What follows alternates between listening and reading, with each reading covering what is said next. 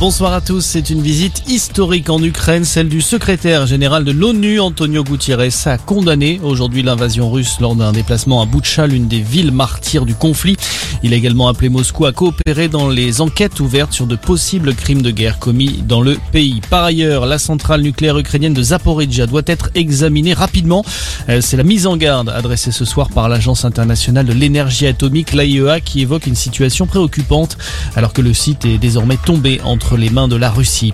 En France, le quinquennat qui s'ouvre sera collectif. Déclaration aujourd'hui du porte-parole du gouvernement, Gabriel Attal, qui s'exprimait à la sortie du Conseil des ministres. Sans doute le dernier pour Jean Castex. Le Premier ministre devrait remettre sa démission dans les prochains jours. La fin de quasiment deux années passées à Matignon.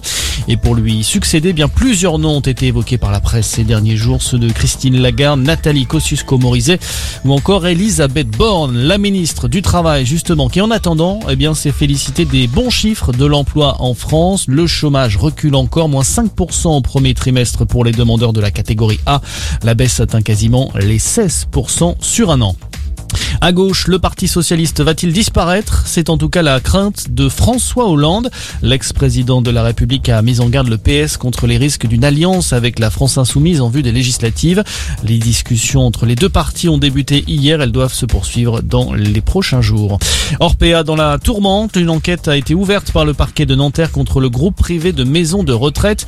Des dysfonctionnements graves ont été relevés par une enquête administrative commandée par le gouvernement. Elle évoque notamment des cas de maltraitance envers les résidents des EHPAD et des détournements de fonds publics.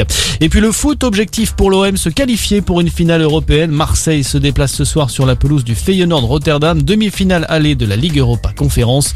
Coup d'envoi à 21h. Voilà pour l'essentiel de l'actualité. Bonne soirée à tous.